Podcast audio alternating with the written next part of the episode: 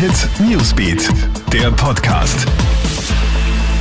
Hallo, einen guten Start in deine Woche. Ich bin Clemens Draxler und du hörst hier unseren Nachrichtenpodcast. Die Taliban verkünden den Sieg. Nur neun Tage nach der Eroberung der ersten Provinzhauptstadt haben die Taliban die afghanische Hauptstadt Kabul eingenommen. Und zwar kampflos. Die Extremisten besetzen den Palast, nachdem Präsident Ashraf Ghani das Land fluchtartig verlassen hat. Europa befürchtet jetzt eine hohe Zahl Geflüchteter. Menschenrechtsorganisation Racheakte der Taliban. Hunderttausende Afghaninnen und Afghanen seien gefährdet, insbesondere Frauen, denen Zwangsehen sowie Arbeits- und Bildungsverbote drohen würden. Wird aus der 3G-Regel bald eine 2G oder gar nur eine 1G-Regel? Für den Wiener Stadtrat Peter Hacker sei denkbar, in Freizeit- oder Sportstätten nur noch Geimpften Zutritt zu gewähren.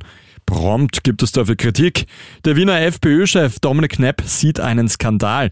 Die Bundesländer Burgenland und Niederösterreich halten den Schritt für nicht notwendig.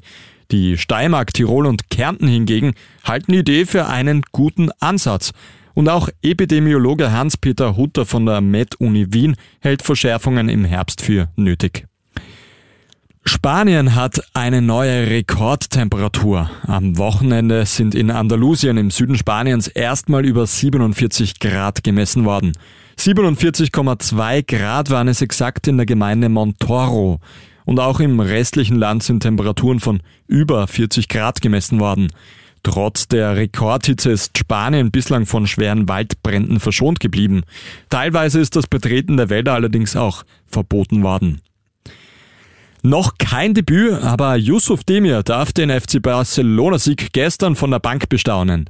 Das österreichische Supertalent hat den Sprung in den ersten Kader geschafft. Zum Saisonauftakt überzeugt Barca auch in der Post-Messi-Ära. 4 zu 2 gewinnen die Katalanen gegen Real Sociedad. Yusuf Demir darf sich unterdessen Hoffnungen machen, schon bald zu einem ersten Pflichtspieleinsatz für den FC Barcelona zu kommen.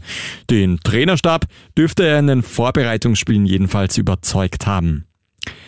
Das war's mit deinem Update aus unserer Nachrichtenredaktion. Danke fürs Einschalten. Den nächsten Podcast, den hörst du dann wieder heute Abend. Einen schönen Tag noch.